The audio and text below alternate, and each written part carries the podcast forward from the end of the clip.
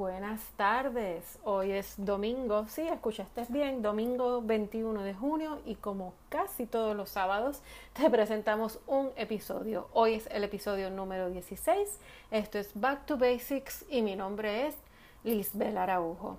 Hubo un pequeño cambio de planes, pero aquí estamos con otro episodio. Hoy es el Día de los Padres y felicito a todos esos grandes seres que toman la paternidad en serio este episodio se lo voy a dedicar a mi papá, mi mentor. Él fue CPA en vida, pero más que todo fue un gran ser humano. Y hoy doy gracias a la vida por darme un ser tan especial. No estará conmigo en vida, pero siempre estará en mi corazón. Desde que comencé a hacer este podcast en febrero, los episodios han sido de finanzas personales.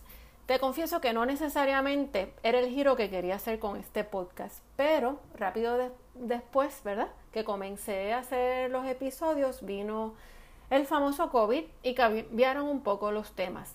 Entendí que era pertinente hablar sobre la importancia de los ahorros y los fondos de emergencia. ¿Por qué? De nuevo, lo creí meritorio. Había y hay todavía mucha incertidumbre.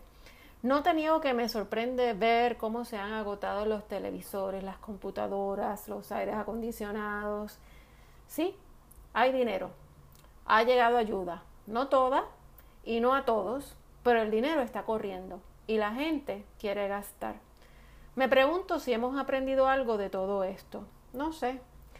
Honestamente espero que sí. En el día de hoy sigo y seguiré hablando de finanzas, pero me voy a enfocar en los negocios.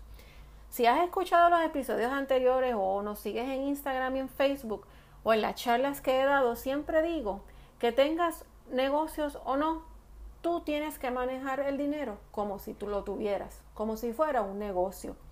Tienes que hacer un presupuesto, tienes que tener un plan y tienes que saber a dónde y cómo se te va el dinero.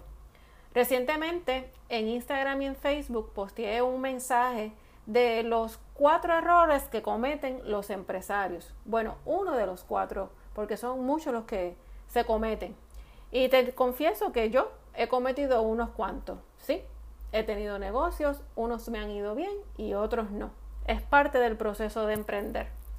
Por tal razón quiero abundar un poco sobre los errores que cometemos nosotros los empresarios y estos mismos nos, nos los debemos aplicar en carácter personal. Voy a comenzar con el error de que no creamos un plan de negocios. El que vivas el momento no significa que tengas que no tengas que tener un plan de negocio. Tienes que saber hacia dónde vas y qué quieres lograr. De nada te vale tener un negocio, tener dinero y no saber qué hacer con él. Aunque seas un microempresario, tienes que sentarte y hacer un plan de negocio. ¿Y qué es un plan de negocio? Sencillo, es una forma de evaluar qué quieres lograr en el futuro, en el próximo año, cuánto quieres ganar, cuánto quieres crecer. Este plan de negocio te permitirá ver dónde tienes que invertir y si quieres aumentar tus ventas, cómo vas a lograrlo. Este plan te ayudará a evaluar dónde estás parado y qué cambios debes hacer para poder llegar a tu meta. Este plan se va a convertir en tu guía para lograr estas metas. El mismo debe ser evaluado constantemente y modificarse según lo que estás viviendo. De nada te sirve hacer un plan de negocio y no verlo o no tocarlo volver hasta el próximo año. Toma por ejemplo lo que hemos vivido ahora en el año 2020. Quizás tus ingresos se vieron afectados, Tuviste que modificar tus planes, tus gastos para no verte afectado. Cambiaste tus viajes, postergaste el plan de tener tu negocio. En fin, cambiaron tus deudas.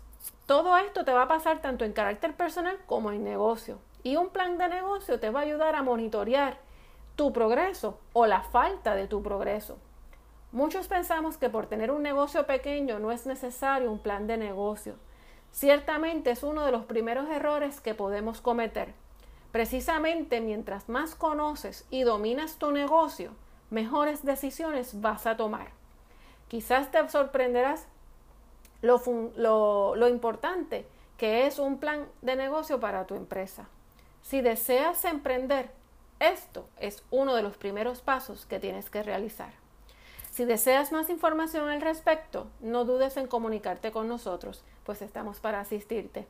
Recuerda suscribirte a nuestro podcast, síguenos, dale like y dale share y comenta sobre ellos. Recuerda también seguirnos en nuestras páginas de Instagram y Facebook. Y si tienes alguna duda, recuerda comunicarte con nosotros cuando gustes. Es tiempo de tomar control de tus finanzas. Te reto. Nos escuchamos pronto. Chao.